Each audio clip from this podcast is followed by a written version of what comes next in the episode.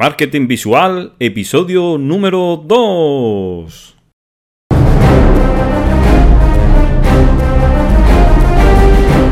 Bienvenido a Marketing Visual, el podcast donde cada semana vemos ideas, tácticas y estrategias para ayudarte a conectar con tu cliente de manera más memorable y emocional, con elementos visuales como las imágenes, el vídeo, las ilustraciones, las animaciones, todo aderezado con una pizca de productividad y motivación.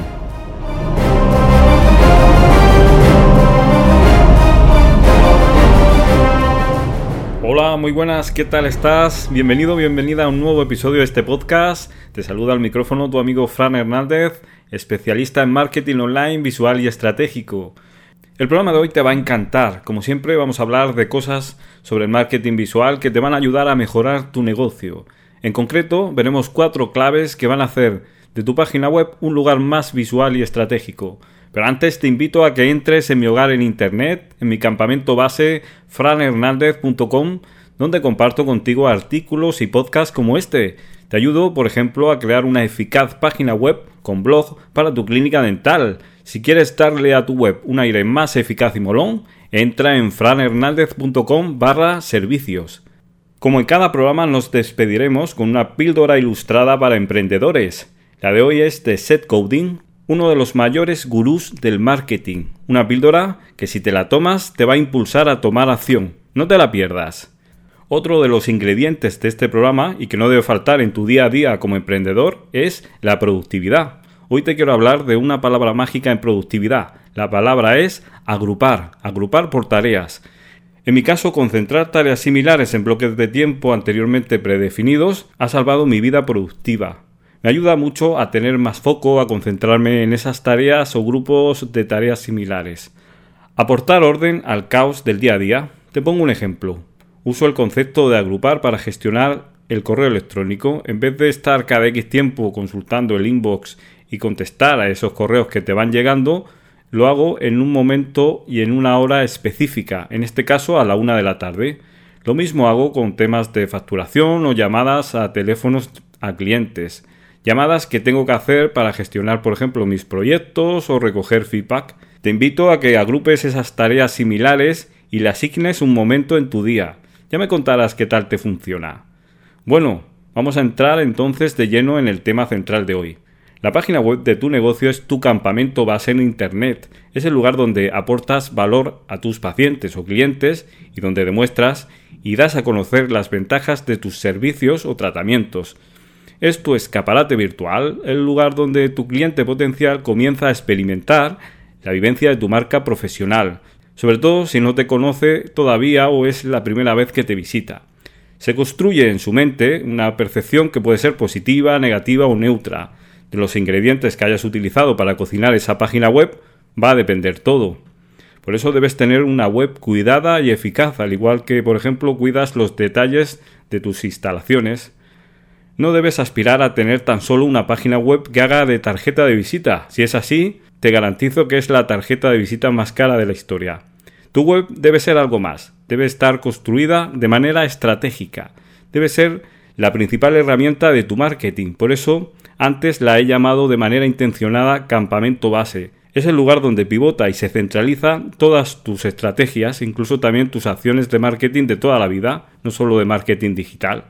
Para ayudarte a hacer más eficaz tu sitio web, voy a darte cuatro claves. La primera es no usar un slider en tu home.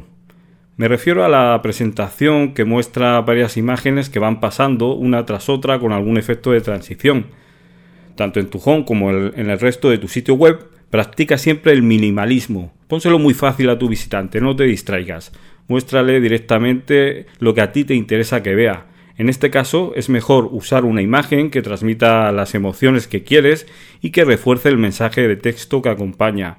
Así te aseguras que la home siempre se va a ver bien y que tu visitante va a ver solo lo que te interesa a ti, la imagen que a ti te interesa. Él o ella no tienen ni tiempo ni paciencia de esperar a que se muestre la quinta imagen del slider. Hay muy poco tiempo para capturar su atención, así que juégatelo a una sola carta e impacta con una única imagen en vez de una secuencia. El segundo consejo es no pongas las redes sociales en la cabecera de tu web. Tus redes sociales han de servir para llevar tráfico a la página web y no al revés. Cuando alguien visita tu página web, quieres que esté el mayor tiempo posible, que vea tus servicios y tratamientos. No quieres que se vaya a otro sitio. Por eso te recomiendo que no pongas los botones a tus redes sociales justamente al empezar la página en la cabecera. Es mejor no distraer a tu visitante. Por ejemplo, si tienes una clínica dental, en la parte superior de tu página web te interesa más poner una llamada a la acción del tipo pide tu cita y poner el teléfono o el WhatsApp. Los botones o enlaces a tus redes sociales, mejor ponlos en la parte de abajo, en el footer de tu página web. Vamos con el tercer consejo. Una página, una llamada a la acción. Cada página de tu sitio web tiene que tener un objetivo. Siempre te tienes que preguntar, ¿qué acción concreta quiero que haga mi visitante cuando entre en mi página? No pongas solo un bloque de acción, indica de manera clara cuál es el siguiente paso, lo que esperas que haga tu visitante.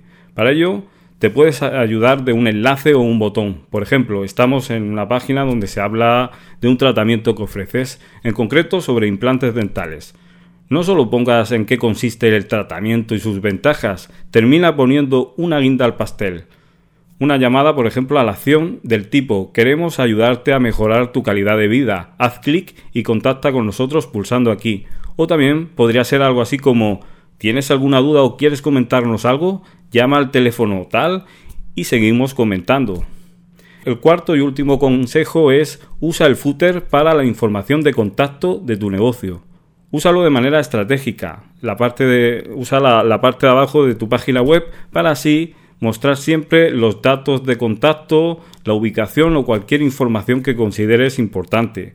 Ahí es donde vas a poner también los iconos o enlaces a tus redes sociales. El plan de acción para esta semana es que revises tu página web, poniendo especial atención en las claves que te he ido comentando. Es el momento de optimizar tu web para que sea más eficaz. Si necesitas ayuda, no dudes en contactar.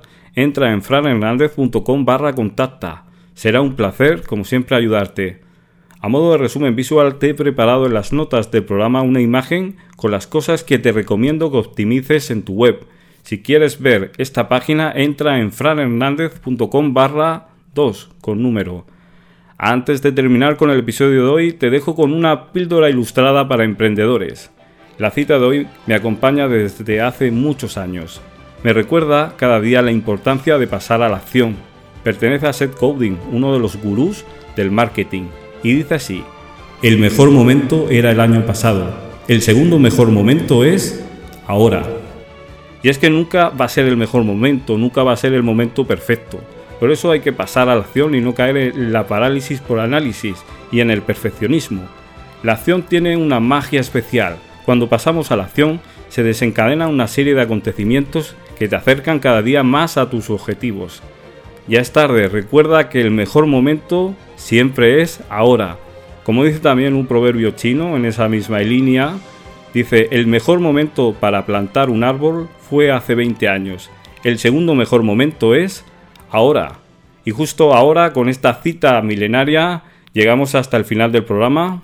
Muchísimas gracias por estar ahí al otro lado, por vuestras valoraciones de 5 estrellas y comentarios en iTunes e iVoox y por compartir este podcast en las redes sociales.